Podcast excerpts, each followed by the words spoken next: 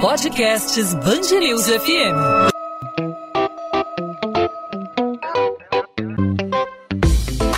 Dois às 20, com Maurício Bastos e Luana Bernardes.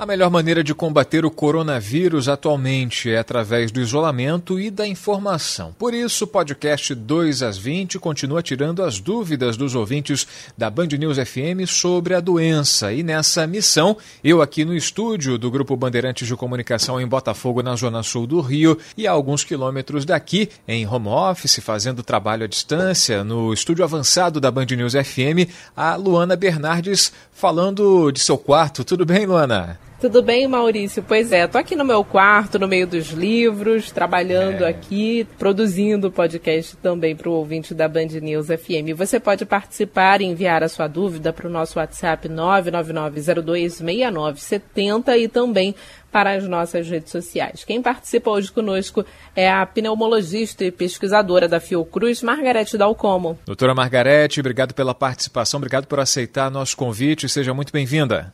Um prazer falar com vocês e seus ouvintes. Doutora Margarete, as perguntas chegam aqui a todo instante, mas eu queria abrir essa nossa sessão de perguntas e respostas com uma dúvida que é muito comum nesses últimos dias, especialmente em função da campanha de vacinação contra a gripe. Está havendo uma corrida desenfreada em direção aos postos de saúde, inclusive muitas aglomerações são vistas nas filas, nas entradas dos postos de saúde, nos chamados drive-thru, muita gente dentro do carro. Essa corrida desenfreada ela faz sentido? Muita gente pode estar confundindo essa correria para os postos como uma possível blindagem ao coronavírus. O que, que a senhora acha? É preciso esclarecer mais uma vez que a vacina que está sendo aplicada é a vacina que se aplica todos os anos contra os vírus da influenza. Não tem nenhuma proteção contra o coronavírus. O que ela nos ajuda, e por isso nós orientamos que todos se vacinassem, os grupos vulneráveis, o máximo de população, é porque ela nos auxiliará muito na hora de fazer o diagnóstico diferencial, ou seja, quem tiver sintomas e que tiver sido vacinado contra a gripe, nos ajudará a pensar que pode ser o coronavírus, mas zero proteção contra o corona. Vou repetir, vacina contra a gripe, zero proteção contra coronavírus. A segunda coisa que é muito importante passar para os ouvintes é que fazer fila, juntar e aglomerar pessoas para tomar essa vacina é completamente inadequado, é um erro grave, porque as pessoas estão se arriscando a se contaminar com coronavírus se houver alguém contaminado. Então, assim, eu orientei várias vezes que as pessoas, se forem, mantenham uma distância prudente entre uma pessoa e outra, de no mínimo um metro quando estiver esperando, e que preferencialmente compareçam usando máscaras isso dá alguma proteção. E depois joga fora. Mas se for algum centro de saúde ou uma farmácia perto da sua casa. Isso não é necessário quando alguém vai se vacinar pelo sistema de drive-thru, como está sendo oferecido pelos Detrans, o que também é muito prático. É isso. Doutora Margarete, a nossa ouvinte Cláudia Campochão mandou uma pergunta que foi uma pergunta também enviada por outros ouvintes aqui da Band News FM. Quando fala aqui de doença no Rio de Janeiro, né, a pessoa se preocupa logo com o quê? Com mosquito. A minha dúvida é se, se tratando de um vírus, se ele pode ser transmitido pelo Aedes aegypti. Não, não, absolutamente. A, a Covid-19 é uma doença transmitida de pessoa a pessoa e não há vetor. O mosquito é um vetor de transmissão, né? Não há. Ela é diretamente transmitida de uma pessoa para várias outras. E é por isso que ela é tão. Ela, ela nos preocupa muito porque ela não transmite, uma não transmite para outra, transmite para várias outras. E ela é transmitida através da fala, do, do, de gotículas, que quando nós falamos, espirramos, tossimos, é, estamos ao lado de alguém, nós podemos é, deixar, fica sobre superfícies, passa a mão, passa a mão no rosto, bota a mão na boca, no nariz, nos olhos, é assim que a doença se transmite. Não tem mosquito envolvido nesse processo. Doutora Margarete, outras perguntas chegando aqui dos nossos ouvintes na Band News FM. O Cláudio Vera Cruz mandou mensagem pelo WhatsApp, o 999026970. Ele pergunta se o vírus pode sofrer alguma mutação. Queria saber se esse vírus da Covid-19, com essa propagação, ele pode sofrer algum tipo de mutação e se essas mutações podem fazer com que esse vírus fique mais, é, digamos assim, agressivo é, ainda do que esse vírus que a gente tem. Né? Já há mutações detectadas é, dentro do Brasil. Há um grupo de cientistas brasileiros, virologistas, pesquisadores de diversas instituições que têm procurado estabelecer e já decodificaram os genomas de 17 pessoas de cinco estados diferentes no Brasil, nas quais se diferenciou o que nós chamamos clusters clusters são conglomerados de vírus que se assemelham e já se com isso já se detectou que houve mutações. Então nós já podemos dizer que já há um vírus que circula na comunidade brasileira. Então já há um vírus que já se abrasileirou, se eu puder usar esse termo. A resposta à pergunta do ouvinte é sim. Se ele vai ou não se tornar mais agressivo, a, a probabilidade é não né, ele apenas pode eh, se caracterizar como um vírus de transmissão local, mas a transmissibilidade dele, ao que tudo indica, é a mesma. Teve uma ouvinte nossa que enviou um questionamento sobre exames. Então, eu gostaria de saber quem tem ressonância magnética e tomografia para fazer, paciente oncológico, para ver se está em evolução ou em involução o câncer, eu queria saber o que, que é recomendável, se adia mais para frente ou se vai. Eu não, ainda não fiz contato com o hospital para saber nem se eles estão realizando. Eu sei que está agendado. Bom, o paciente tem que, se ele puder esperar um pouco para sair desse momento tão agudo e isso não incorrer em nenhum risco para o tratamento deles, eu recomendaria sim esperar para que não se expusesse numa situação de imunodepressão por força dos tratamentos oncológicos, seja quimioterapia, radioterapia, não importa, imunossupressores.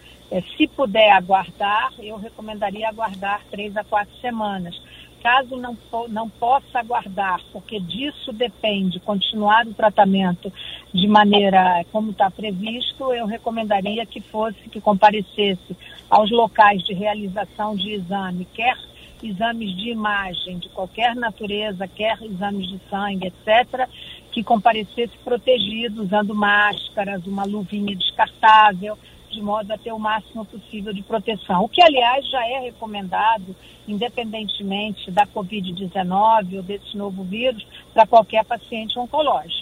Doutora Margarete Dalcomo, pneumologista, pesquisadora da Fundação Oswaldo Cruz, é, o coronavírus está forçando uma mudança de hábitos na sociedade brasileira e no mundo como um todo. Né? Tem essa questão do, da vacinação drive-thru, as pessoas dentro de suas casas fazendo trabalho home office, o comércio está trabalhando na distribuição por meio de delivery, né, entregadores, e há uma dúvida em relação ao manuseamento dos alimentos. A gente tem recebido alguns questionamentos questionamentos a respeito da preocupação sobre como é feito o manuseamento, por exemplo, de uma comida que é pedida numa quentinha e é entregue por um entregador. Como a pessoa que recebe essa comida deve proceder ao receber esse alimento em casa? Em primeiro lugar, em relação a esse sistema de entrega em domicílio, é importante que as pessoas que o fazem, contratadas pelos restaurantes, pelos supermercados, sejam treinados e dado a elas todas as condições. Então, as mãos devem estar perfeitamente limpas, uh, enfim, preferencialmente usando uma luva, mas eu sei que isso não é feito. Então, ao receber em casa, né, esse, esses alimentos, eles normalmente vêm numa embalagem lacrada e uma sacolinha, digamos assim, né? Então, essa, essa embalagem externa, sacolas, bolsas, etc., devem ser jogadas fora, no lixo normal, e as embalagens que foram manuseadas, eventualmente por mais de uma pessoa, podem ser limpas, passando um paninho, uma esponja, uma coisa qualquer, seja com álcool, com álcool a 70, com detergente, detergente que é usado normalmente nas casas, em cima, e depois abertas e a embalagem desprezada, e colocada a comida que vem dentro das tigelas dos recipientes domésticos de cada um. Perfeito. A gente conversou com a pneumologista e pesquisadora da Fundação Oswaldo Cruz, Margarete Dalcomo, tirando uma série de dúvidas dos nossos ouvintes, dúvidas que são nossas, são dos ouvintes, são da sociedade brasileira como um todo. É tudo uma grande novidade e a comunidade científica, a comunidade médica trabalhando lado a lado para tentar elucidar essas questões que chegam. E a gente mais uma vez agradece a disponibilidade da doutora Margarete Dalcomo. Obrigado aí pela participação e até uma próxima oportunidade. Eu é que agradeço, sempre à disposição de vocês e de seus ouvintes. Muito obrigada. Obrigada, doutora. 2 às 20, com Maurício Bastos e Luana Bernardes. Sobe para nove o número de mortes em decorrência do novo coronavírus no estado do Rio. Segundo o boletim divulgado pela Secretaria Estadual de Saúde, nesta quinta-feira, a nona vítima é um homem de 60 anos, morador da capital. São ao todo 421 casos confirmados da Covid-19 em todo o estado. O estádio do Maracanã será adaptado e transformado em mais um hospital de campanha para o atendimento aos pacientes contaminados pelo coronavírus.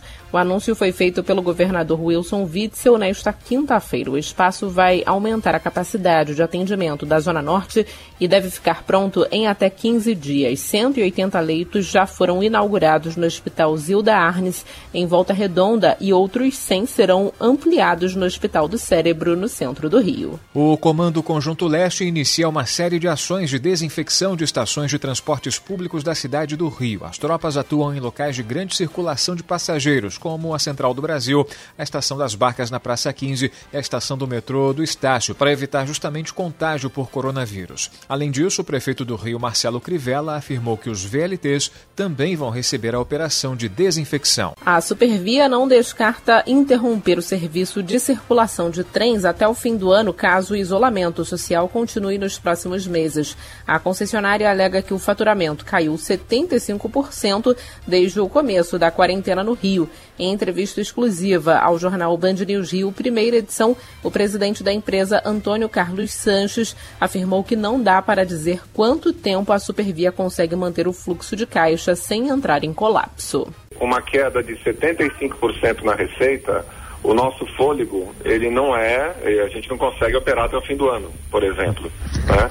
O nosso fôlego é de alguns meses, poucos. Então nós estamos, inclusive, é, vai depender das medidas que vierem, né? Eu não posso nem te dizer quanto tempo, quantos meses, claro. né? Quantos dias vai depender das medidas e da velocidade que elas vierem para poder atender a supervia. O Aeroporto Internacional Tom Jobim deve registrar em abril uma redução de 90% no total de voos, sendo a maior queda da história. De acordo com a concessionária Rio Galeão, cerca de 93% dos voos internacionais serão cancelados e 87% dos voos domésticos reduzidos. Entre as medidas para manter o funcionamento em menor impacto estão o fechamento temporário de 26 das 43 pontes de embarque, além de lojas, restaurantes restaurantes e salas VIPs. Cerca de 20 mil cestas básicas serão distribuídas a partir da próxima semana para taxistas auxiliares e ambulantes legais cadastrados na Prefeitura do Rio. A afirmação foi dada por Marcelo Crivella nesta quinta-feira em entrevista exclusiva à Band News FM. O prefeito do Rio afirmou que os trabalhadores serão notificados por mensagem de celular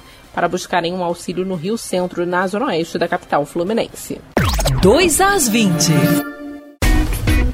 Ponto final no 2 às 20, a Band News FM em formato podcast para você com as principais notícias, os principais destaques da nossa cidade e do nosso estado. E como não poderia ser diferente, mais um dia em que o assunto é o trabalho no combate ao coronavírus. Essa missão que é de todos nós, é da comunidade médica, da comunidade científica, é dos nossos ouvintes, é também nossa, Luana. É, nossa missão, Maurício, é informar informação correta apurada, checada pela nossa equipe de reportagem.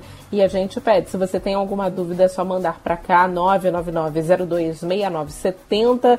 Nem todas as dúvidas estão esclarecidas. Conforme o tempo vai passando, A gente vai esclarecendo todas essas informações, os cientistas vão divulgando novas informações e, claro, atualização completa, não só aqui no podcast 2 às 20, mas também na nossa programação ao longo do dia em 90.3 FM e no nosso site bandnewsfmrio.com.br. E fica marcado para essa sexta-feira, fechando a semana com mais um podcast 2 às 20, com mais uma série de perguntas e respostas, a série Mitos e Verdades, com as dúvidas dos nossos ouvintes e a participação de especialistas trazendo as respostas para as questões referentes ao coronavírus, a infecção da Covid-19. Você pode participar pelo WhatsApp 21 para quem é de fora do Rio, 999026970, por meio também das nossas redes sociais, Twitter, Facebook e Instagram. Todos os caminhos te levam a Band News FM.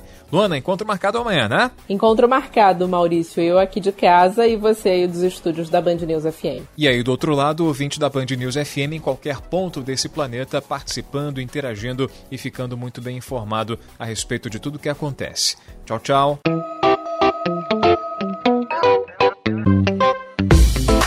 Dois às 20, com Maurício Bastos e Luana Bernardes.